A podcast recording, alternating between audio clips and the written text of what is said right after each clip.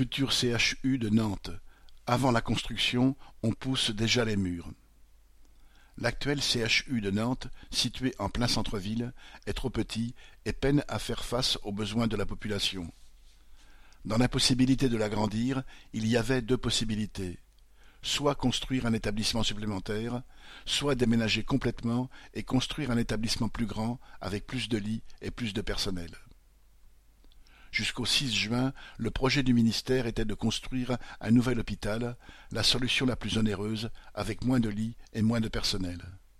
Pour plus d'un milliard d'euros, la population locale, en constante augmentation, se voyait promettre un établissement volontairement sous-dimensionné en lits et en personnel. Et cela avec le soutien de la maire PS de Nantes. Devant le tollé provoqué, et période électorale oblige, le gouvernement vient d'annoncer des modifications il y aurait plus de lits, mais dans le même nombre de chambres. Auparavant, cette solution était mise en œuvre quand la progression du nombre de patients l'imposait. Là, c'est avant même le démarrage du projet qu'on pousse déjà les murs. Quant au personnel, qui est de douze mille cinq cents salariés aujourd'hui, il sera maintenu, affirme la direction du CHU. Autrement dit, le sous-effectif déjà patent se trouvera accru.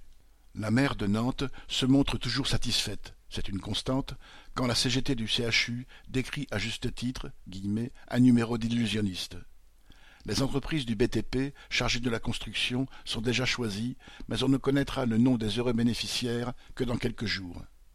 La transparence n'est pas de mise quand il s'agit de se partager 1,2 milliard d'argent public. Voilà un projet toujours opaque et dont la finalité n'est vraiment pas de résoudre les problèmes de l'hôpital public. Correspondant Hello.